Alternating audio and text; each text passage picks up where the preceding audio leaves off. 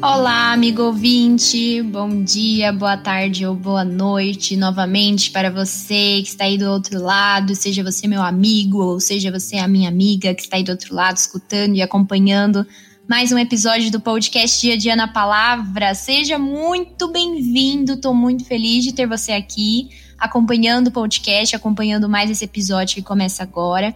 Eu estou muito feliz com o projeto que eu comecei a partir desse episódio de hoje, que você vai ficar sabendo daqui a pouquinho. E eu espero que esse episódio sirva de bênção na sua vida, como todos os outros que foram é, produzidos aqui nesse podcast. É para isso que esse podcast existe, é para isso que essa plataforma existe, é para louvar o nome de Deus, é para levar pessoas a serem convidadas a desfrutar de um tempo, de um momento precioso e profundo com Deus por meio da devocional. Então, desde já, seja muito bem-vindo, que Deus abençoe ricamente a sua vida e que o conteúdo desse episódio especial de hoje possa te levar para a Bíblia, para você viver momentos profundos com Deus, de comunhão com Ele. Certo? Então, sem mais delongas, vamos ao conteúdo do episódio 6 do podcast Dia a Dia na Palavra. Vamos junto.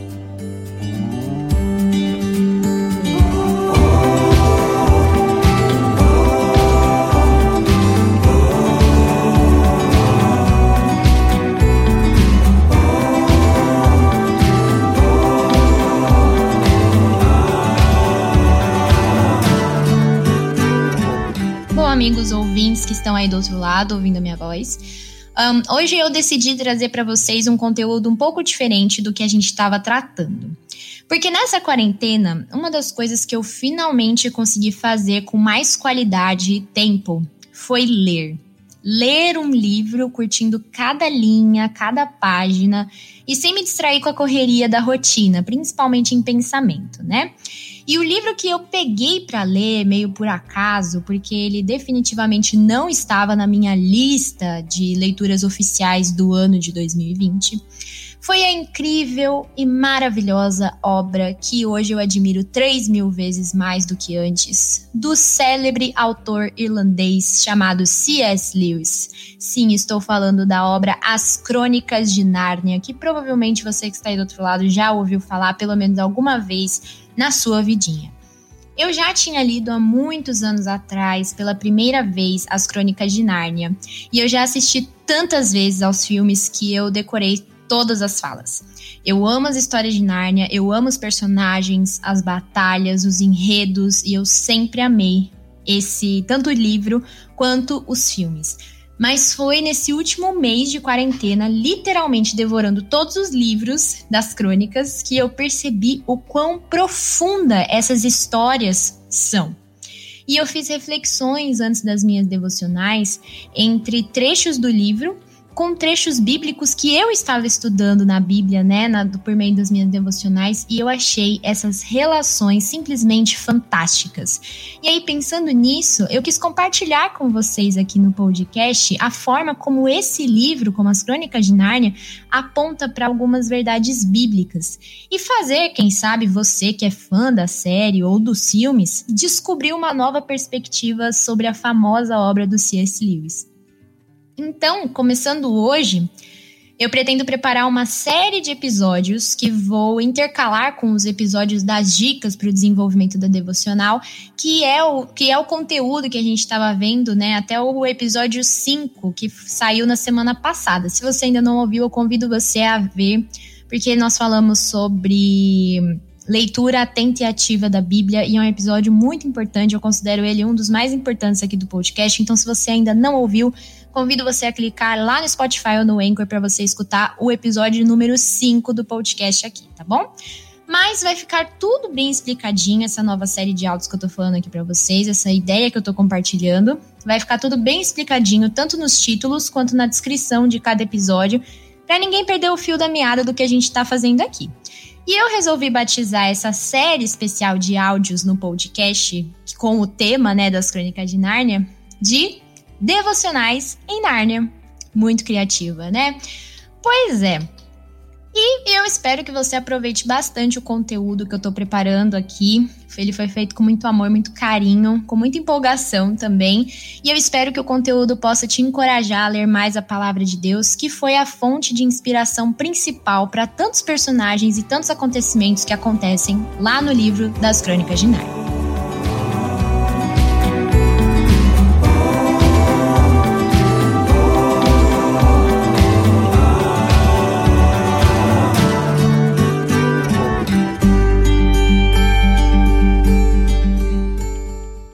Tema da primeira devocional em Nárnia de hoje, que começa hoje nessa né, série especial, é Fé em tempos de adversidade.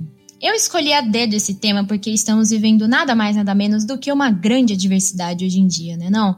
Estamos vivendo uma pandemia global que parece não ter data e nem hora certa para terminar. E com certeza essa é uma grande adversidade, um problema gigante que já tirou muita gente da rotina, tirou muita gente dos empregos e que forçou todos nós a ficarmos reclusos em casa, longe da família, longe da igreja, dos amigos e também dos compromissos que a gente tinha traçado para esse ano. A pandemia gerou muitos, mas muitos problemas até aqui. A gente vê as notícias diárias sobre as milhares e milhares de mortes que aconteceram ao redor do mundo de um dia para outro, os hospitais lotados, os profissionais da saúde sofrendo, muitos morrendo, a população reclusa, longe da família, alguns sem poder trabalhar à distância, pessoas carentes sofrendo com a fome. E a economia de muitos países, incluindo o nosso, sofrendo com a instabilidade e o risco de uma iminente recessão, que pode levar muitas empresas a fecharem, pessoas perderem seus empregos, enfim. A situação, a olho nu, é de um completo caos. E eu queria que você guardasse essa frase na sua mente agora. Esses problemas todos, que são problemas externos, ou seja, eles estão acontecendo à nossa volta, eles têm impulsionado nossos corações e mentes a desenvolverem ou aumentarem os nossos problemas internos, ou seja, no nosso emocional. Toda essa situação externa, esse momento de adversidade coletiva que a gente está vivendo, nos leva a aflorar sentimentos como o sentimento da incerteza, a ansiedade e também e principalmente a sensação de medo nós nos sentimos aflitos, sem saber o que fazer ou como fazer, para onde correr desse perigo que parece se estender mais a cada dia que a gente liga a TV ou o celular. E foi durante esse momento da quarentena, de angústia, de dúvidas, que eu comecei a ler o livro O Príncipe Caspian, que é o segundo livro das Crônicas de Nárnia, escrito pelo C.S. Lewis em 1951. E eu refleti em coisas profundas que essa história nos conta, como a soberania e o conhecimento de Cristo sobre a vida de todos os seres vivos, o controle que só Ele, Deus, tem sobre toda e qualquer situação, o tempo que Deus permite que o homem viva até durante o sofrimento para enfim confiar nele de verdade, e resumindo todos esses pontos a fé em Cristo em tempos de adversidade, que foi o tema que eu escolhi para nossa primeira devocional em Nárnia, que começa agora. Bom, no livro O Príncipe Caspian, um ano se passou desde que as quatro crianças, que são os irmãos Pedro, Susana, Edmundo e Lúcia, passar, passou um ano desde que eles visitaram Nárnia pela primeira vez. Eles visitaram Nárnia por meio de um portal que existia no guarda-roupa mágico de uma casa onde eles passaram o período da Segunda Guerra Mundial. Na primeira vez que os irmãos estiveram na Terra de Nárnia, que é uma terra mágica criada pelo, pelo grande leão chamado Aslan, que é filho do imperador de Além-Mar, os irmãos Pevensey lutaram ao lado do Aslan contra o domínio da feiticeira branca, que era inimiga de Nárnia, inimiga de Aslan, que foi a responsável por um inverno gélido durar incessantemente durante 100 anos naquela terra. Depois de derrotarem a feiticeira, os irmãos foram coroados por Aslan como reis e rainhas de Nárnia, cumprindo assim uma antiga profecia e iniciando a chamada Era de Ouro do Reino de Nárnia. Durante todos esses muitos anos em que os dois filhos de Adão e as duas filhas de Eva reinaram em Nárnia, tudo andava maravilhosamente bem. O povo era feliz, existiam muitas festas e muitas celebrações eram realizadas na corte. Os animais falantes, os anões, os centauros e todas aquelas criaturas fantásticas chamadas de narnianas, todos eles viviam alegres. Os irmãos, eles travavam batalhas épicas, eles cresceram, ficaram mais velhos, derrotaram inimigos fortes que desejavam destruir Nárnia venceram essas batalhas e Aslan os ajudou e esteve com eles em todos esses momentos. Porém, os irmãos um dia retornam para o mundo real, que é o nosso mundo, né? Pelo mesmo guarda-roupas que eles é, conheceram Nárnia tempos atrás, deixando assim a Terra de Nárnia e finalizando o grande, a grande e feliz era de ouro daquele reino. Uma coisa importante de falar e que você tem que colocar na sua cabeça agora, se você não conhece Nárnia, nem os livros, nem os filmes, é que o tempo do nosso mundo, que é como Lewis chama o mundo real, é diferente do tempo em Nárnia. Então, um dia aqui pode equivaler a décadas em Nárnia. Então, no segundo livro das crônicas, que é o Príncipe Cáspio, ele começa exatamente um ano depois das primeiras aventuras dos irmãos Pevensey em Nárnia. Um ano se passou aqui no mundo real, mas lá na Terra de Nárnia passaram aproximadamente mil anos desde que eles foram embora. Então, o tempo de glória do reino narniano, ele se afundou em um completo desespero e tristeza, porque esse país foi dominado por uma nação chamada Telmar. Os Telmarimnos, eles invadiram o país de Nárnia, mataram muitos narnianos, exilaram muitos outros e se estabeleceram no reino deles à força. Nesse meio tempo, nós conhecemos, o leitor conhece o jovem Caspian, que é o herdeiro legítimo do trono de Telmar, mas que está correndo grande perigo por conta do seu tio, que é o Lord Miraz. Miraz matou o próprio irmão, que é o pai do menino Caspian, e deu fim a todos os aliados do sobrinho, tudo isso para tomar o trono dele à força e se estabelecer legitimamente como rei de Telmar e da Nárnia conquistada. Como muito tempo se passou desde o reinado dos quatro irmãos, quando a antiga Nárnia ainda era uma terra alegre viva, cheia de criaturas impressionantes, o jovem príncipe Caspian pensava que os narnianos eram apenas uma lenda antiga ou então seres extintos. Bom, muita coisa acontece ao longo de todo esse contexto, e eu já vou alertando aí quem tem medo de spoiler que este episódio pode conter spoiler sim, tá bom? Mas eu te indico você não abandonar esse episódio só por causa disso, porque nós vamos nos concentrar na devocional e na reflexão em si, tá bom? Mas pode conter spoiler sim. Uh, o objetivo aqui é refletir em algumas partes dessa trama conjuntamente à luz da palavra de Deus. Então vamos a essas partes específicas então. Bom, como eu já comentei, os Narnianos e o próprio príncipe Caspian, eles estavam enfrentando um período de grande adversidade. O povo de Nárnia foi, uma parte foi morta, a outra parte foi subjugada, quase todos eles foram exterminados por uma nação que agora estava nas mãos de um tirano assassino. Os narnianos foram obrigados a se esconder por muitos anos, vendo a sua liberdade ser tomada à força.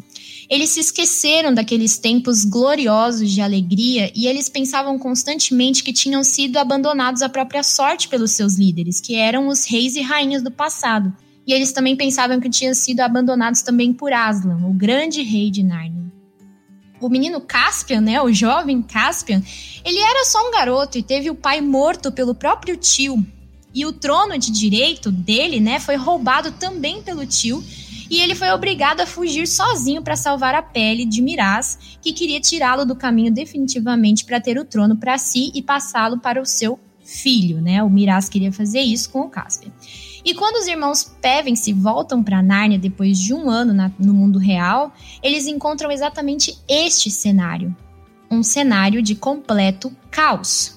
Os irmãos encontram ruínas, eles encontram o seu antigo castelo cair para véu totalmente destruído, a terra de Nárnia tinha sido completamente alterada e os narnianos estavam todos escondidos. Os irmãos mal sabem direito o que aconteceu.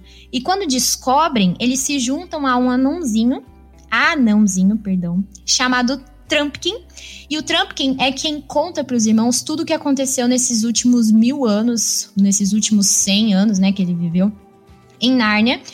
E a partir de então, os irmãos eles se juntam ao Trumpkin para poder ir até o príncipe Caspian, chegar até o Caspian, que naquele momento já tinha se aliado aos Narnianos para combater o tio Miraz pelo trono de Nárnia. E os irmãos pretendem ajudar o Caspian a derrotar Telmar e restaurar a Nárnia livre que eles conheciam. E é aí que a nossa reflexão de hoje começa. Como fica a nossa fé em tempos de aflição e perigo? Bom, o livro discorre a longa jornada dos irmãos Pevensey e do anão Trumpkin para encontrar o esconderijo de Caspian e dos Narnianos. São páginas e páginas que o, que o C.S. Lewis descreve os caminhos, a fome, as dificuldades, porque a terra que os irmãos encontraram agora não era mais a terra que eles conheciam e que eles tinham lembrança. Tudo estava diferente, tudo era mais perigoso, e a certeza que eles tinham dos caminhos tinha ido completamente embora. Então nós encontramos o Pedro, que é o irmão mais velho, tentando liderar e ser o grande rei Pedro, sábio e valente dos tempos antigos, mas que agora está profundamente frustrado porque ele não consegue acertar os caminhos do reino que antes ele conhecia tão bem. Nós vemos a Susana sempre tentando ser esperta, mas agora cansada, insatisfeita de estar ali naquela situação e claramente irritada de ter voltado para Nárnia quando ela mesma diz numa passagem do livro que ela já estava se acostumando com a vida no mundo real e encontrar a Nárnia daquele jeito. Já o Edmundo, em contraste, ele está mais centrado, mais amadurecido, mostrando mais confiança e fé do que da última vez que ele esteve em Nárnia, mostrando claramente que ele aprendeu a lição depois de tudo que aconteceu no livro anterior, que é o Leão, a Feiticeira e o Guarda-Roupa. Edmundo, nesse livro do Príncipe Caspian, ele é a figura daquele pecador arrependido que muda completamente de postura depois de aprender com seus erros. E aí nós vemos também a pequena Lúcia, que aqui é uma figura muito importante e é a figura máxima da fé. Guarde isso na sua mente. Ela é a figura máxima da fé que segue os seus irmãos entristecida por ver uma Nárnia morta, silenciada, mas sempre mostra sinais e palavras de esperança, de alegria, tanto para os irmãos mais velhos quanto para o seu amiguinho anão incrédulo.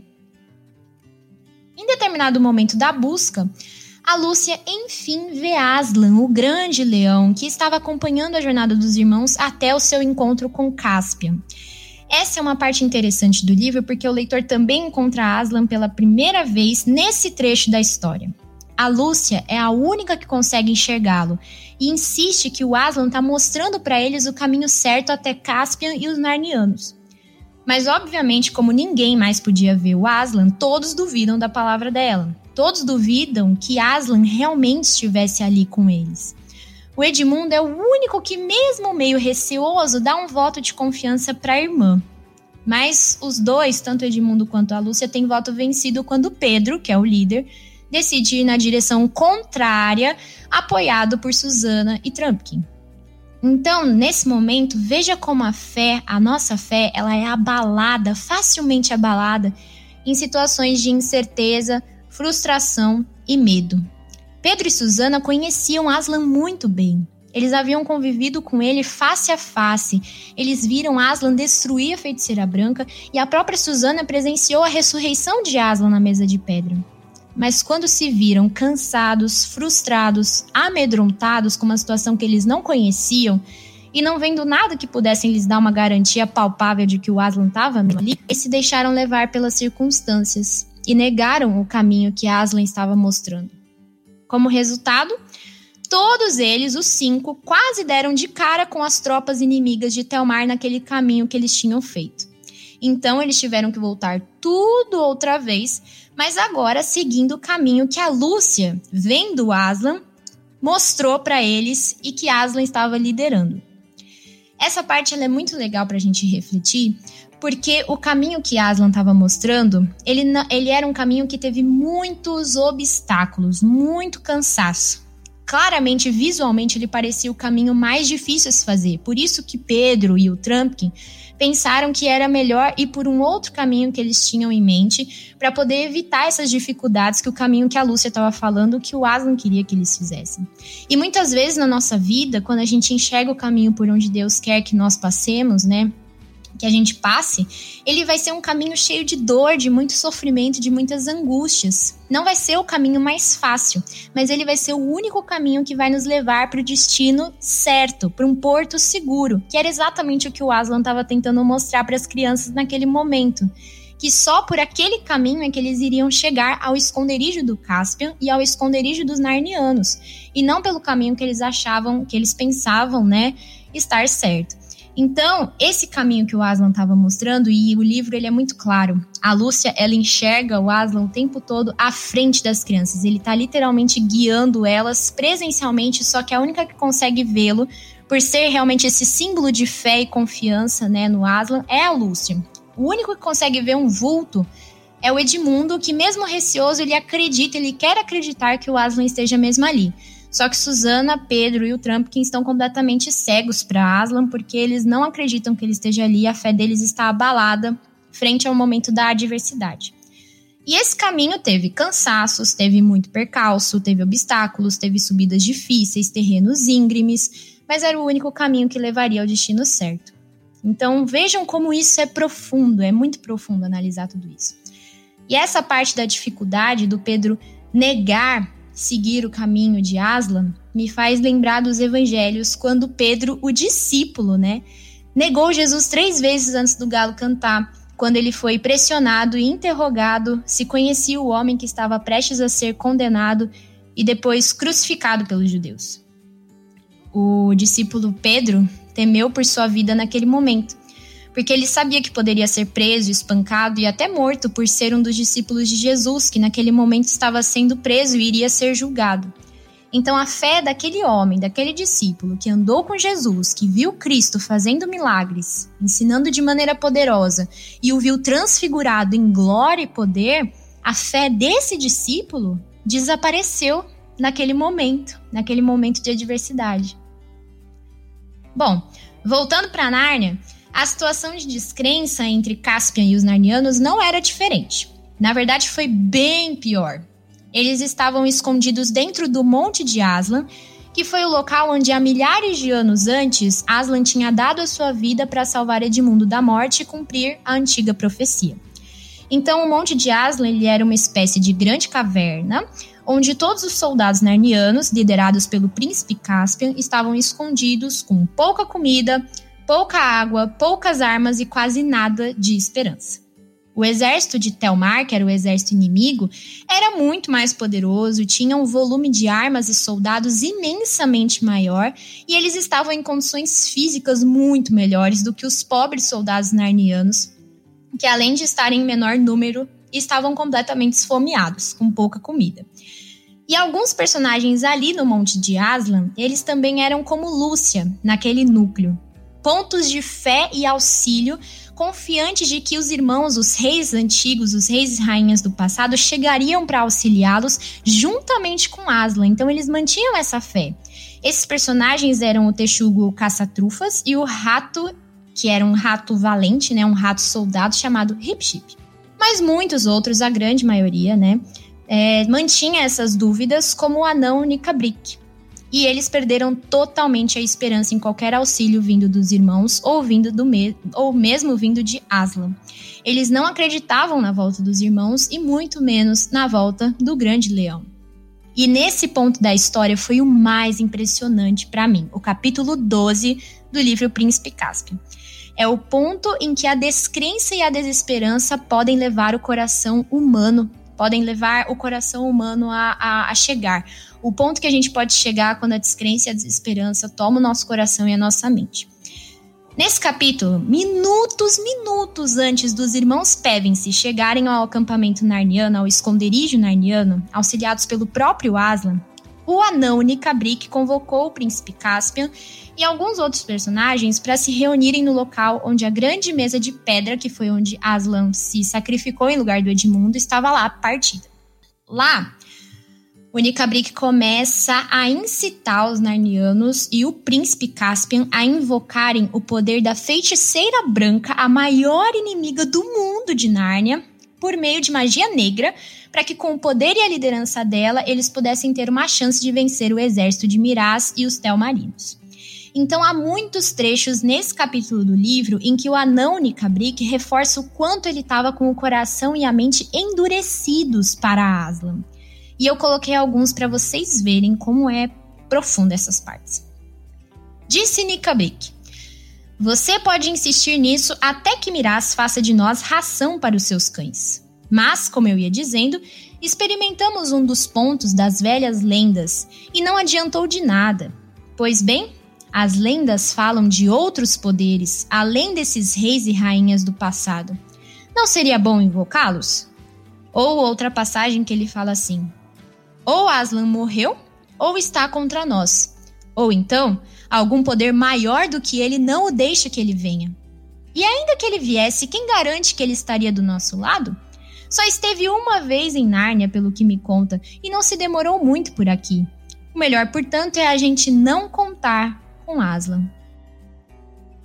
Essas palavras do anão Nikabrik, ele, elas escancaram o que muitas vezes o coração humano diz ou chega até a crer de fato quando enfrenta situações de dificuldade, desesperança e frieza espiritual.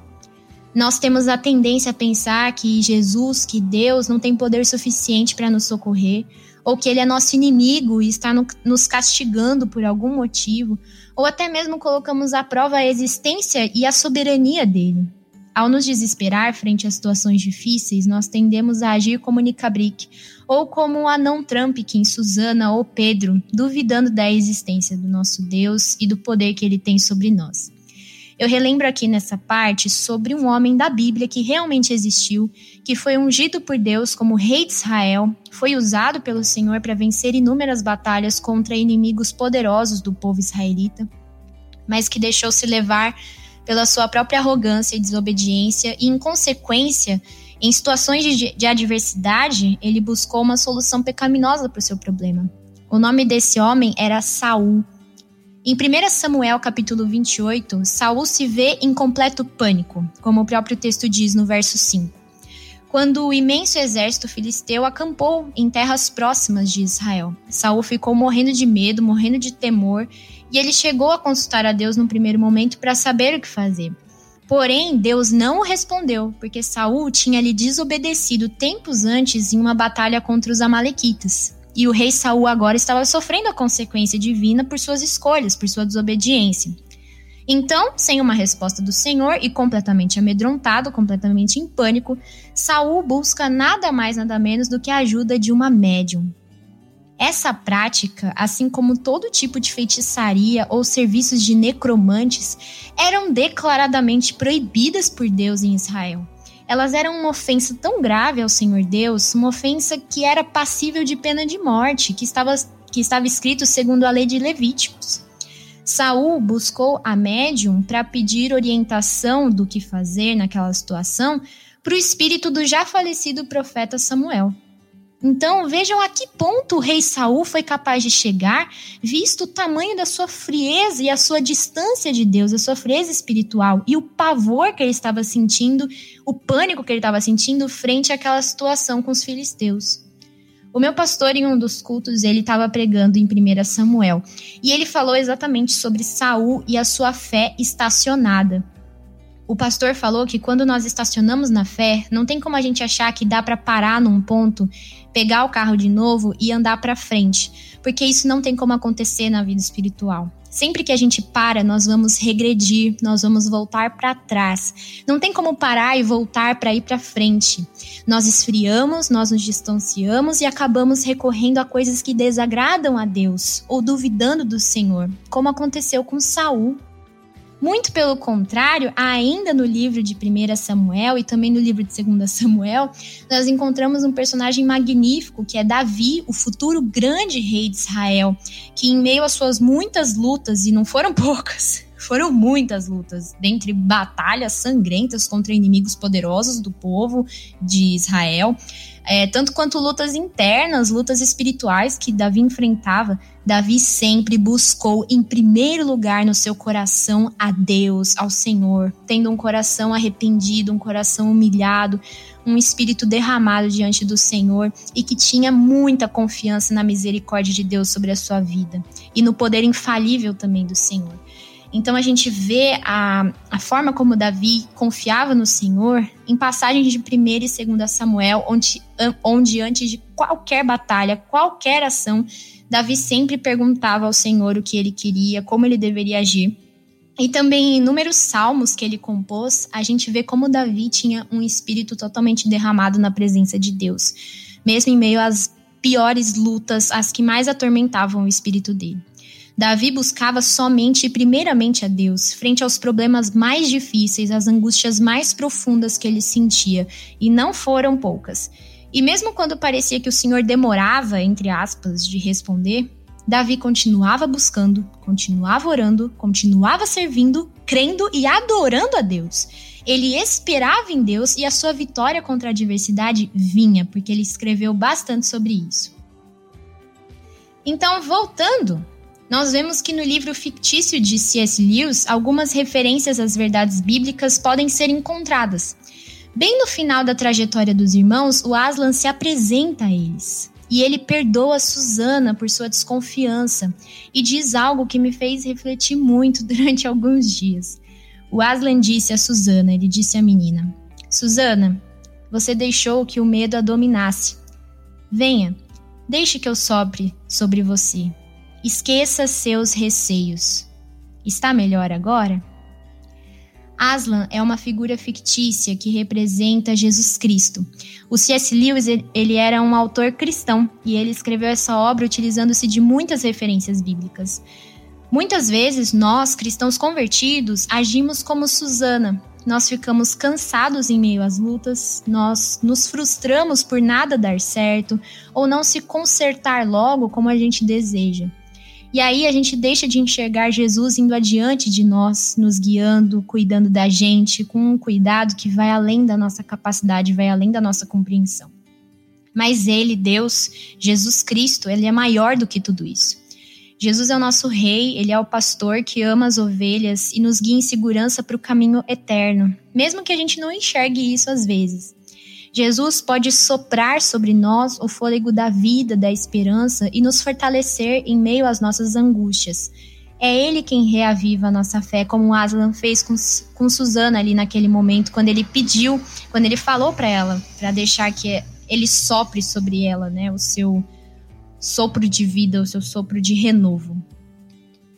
Então, caminhando para o final, o que acontece depois de tudo isso que eu falei para vocês? Pedro, Susana, Edmundo, o anão, Trumpkin, Caspian, todos os narnianos veem com os próprios olhos o poder do grande leão, o verdadeiro rei de Nárnia, despertando toda aquela terra adormecida, as árvores de todos os tipos, os seres que antes estavam adormecidos da floresta, trazendo vida e renovação a Nárnia e despertando o deus do rio Beruna que destrói a ponte que Telmar estava construindo ali e libertando toda a cidade do domínio dos Telmarinos. Muitos que encontraram Aslan pelo caminho creram que ele era real e não tiveram medo do leão. Eles o seguiram. Aslan sopra o sopro da vida em uma senhorinha já quase falecida, fazendo-a recobrar a sua saúde. Essa, essa senhorinha, ela era a antiga ama do príncipe Cáspio, que fora banida do castelo por Miraz muitos anos antes de tudo aquilo que eu contei para vocês acontecer. Foi essa ama que contou para o príncipe Caspian sobre Nárnia, sobre os reis, e os reis e as rainhas do passado e sobre o próprio Aslan. Miraz acaba morrendo no combate após, ter, após ser traído pelos seus próprios lords, que queriam tirar ele do trono. Telmar é derrotada pelos Narnianos com a ajuda do Grande Leão, o rei Aslan, e a paz é restaurada ao povo de Nárnia e também aos Telmarinos que desejam viver em harmonia com os Narnianos ou que quisessem recomeçar em uma ilha distante que é o lugar de onde os antepassados dos Telmarinos tinham vindo. No final de toda aquela trama, tanto os irmãos Pevensey quanto Caspian, agora rei de Nárnia, quanto também todo o povo de Nárnia, todo o povo narniano, viram com os próprios olhos o controle total e absoluto que Aslan tinha sobre toda aquela situação desde o começo, e aqueles que não o conheciam, ou que duvidavam dele, ou que não acreditavam no que podiam ver, finalmente tiveram seus olhos e corações abertos. O auxílio veio por meio de Aslan. A espera por este auxílio a quem teve fé serviu de confirmação e paz nas angústias. E aqueles que tiveram a sua fé abalada durante as adversidades Aslan mostrou misericórdia, perdoou e trouxe o sopro de renovação. Mas aqueles que se deixaram levar pelas circunstâncias, tentando agir por meios errados ou com as próprias forças, tiveram duras consequências pelas suas escolhas. Toda essa história que Lewis criou pode ser lida à luz da palavra de Deus, que é a verdade. Então eu reflito com você agora, depois de tudo isso que a gente contou, nas palavras do apóstolo Paulo em 2 Coríntios 1, versículo de 8 ao 10. Nessa parte inicial da carta, Paulo fala aos irmãos da igreja em Corinto sobre as enormes dificuldades que ele e os seus parceiros na missão enfrentaram na província da Ásia, provavelmente na cidade de Éfeso. Disse Paulo: Queremos que saibam das aflições pelas quais passamos na província da Ásia. Fomos esmagados e oprimidos além da nossa capacidade de suportar e pensamos que não sobreviveríamos. De fato, esperávamos morrer. É impossível ser mais claro do que isso quando Paulo fala abertamente sobre os perigos que cercaram a vida dele durante as viagens missionárias. Paulo enfrentou cadeias, ele foi espancado, ele era perseguido em todos os lugares que ele passava, ele era insultado simplesmente por pregar Cristo Jesus e a mensagem da salvação de Deus. Paulo tinha motivos de sobra para ter medo a todo instante. Ele passava por momentos de adversidade constantemente. Mas veja comigo como ele termina esses versos. Mas como resultado, Deixamos de confiar em nós mesmos e aprendemos a confiar somente em Deus, que ressuscita os mortos. Ele nos livrou do perigo mortal e nos livrará outra vez. Nele depositamos nossa esperança e ele continuará a nos livrar. A confiança de Paulo em Deus e no socorro que só pode vir e, e vem, o socorro que só pode vir dele, contra qualquer dificuldade, era imensa, era tamanha. Paulo depositou toda a sua fé, toda a sua esperança num lugar seguro. Ele depositou sua esperança em Jesus, o Filho de Deus, o Cristo, o Salvador, nosso amigo, nosso resgatador. Então podiam vir perseguições ferrenhas, podia vir risco de espancamento ou julgamentos injustos. Paulo confiava no livramento que viria do Senhor Deus. E ele foi sim resgatado por Deus inúmeras vezes. Ele foi protegido, ele foi liberto de prisões. Ele descobriu milagrosamente que atentados contra sua vida poderiam acontecer antes deles acontecerem. E até de mordida de cobra venenosa, Deus o curou. Paulo sofreu, Paulo chorou, tremeu, temeu, teve medo porque ele era humano como nós. Mas as suas provações o transformaram cada dia mais, cada momento mais em um servo fiel e contente no Senhor. E ele viu com os próprios olhos e sentiu em todo o seu coração, todo o seu ser, que somente Deus é quem tem todo o poder e todo o controle sobre todas as coisas. O Senhor é o autor, é o sustentador e é o regenerador da nossa fé. Então, em tempos de desespero, meu amigo ou minha amiga, dobre os joelhos, ore, busque e clame a Deus, porque o socorro e a solução de qualquer adversidade, de qualquer tamanho e intensidade, só pode e realmente só virá dele. Gente, quanta coisa, né? Ufa! Eu acho que esse foi um dos maiores roteiros da história desse podcast. E eu ficaria falando até amanhã, porque realmente tem muita profundidade, não só o livro, As Crônicas de Nárnia, mas principalmente a santa palavra de Deus, que é a verdade. Mas para fechar, eu não poderia deixar de passar para vocês um texto bíblico que resume mais ou menos tudo que a gente conversou aqui. Além desse texto, que eu sugiro que você reflita bastante essa semana, que está em 2 Coríntios capítulo 1, versículo de 8 a 10, eu sugiro que você também dê uma lida no capítulo 4 de 2 Coríntios, dos versos 16 ao 18, porque esses versos são bálsamo para nossa alma. Vai por mim, lê bastante. Mas eu deixo para reflexão e devocional de vocês o texto de Salmos 121. Fica então aqui a minha pergunta para você refletir. Como anda a sua fé neste tempo de adversidade? Onde você tem buscado o seu socorro e onde está firmada a sua esperança? Vamos buscar um coração fiel como o da pequena Lúcia Pevensey. Ela confiou desde o início e a sua fé não foi frustrada. Mas a Lúcia, ela é uma personagem fictícia, ela não é real. Mas o apóstolo Paulo não, ele existiu de fato. E ele também, mais do que tudo, colocou a sua fé sobre a rocha que é Cristo Jesus, o Salvador. Sigamos então o exemplo dele, pois assim e somente assim nós não seremos frustrados.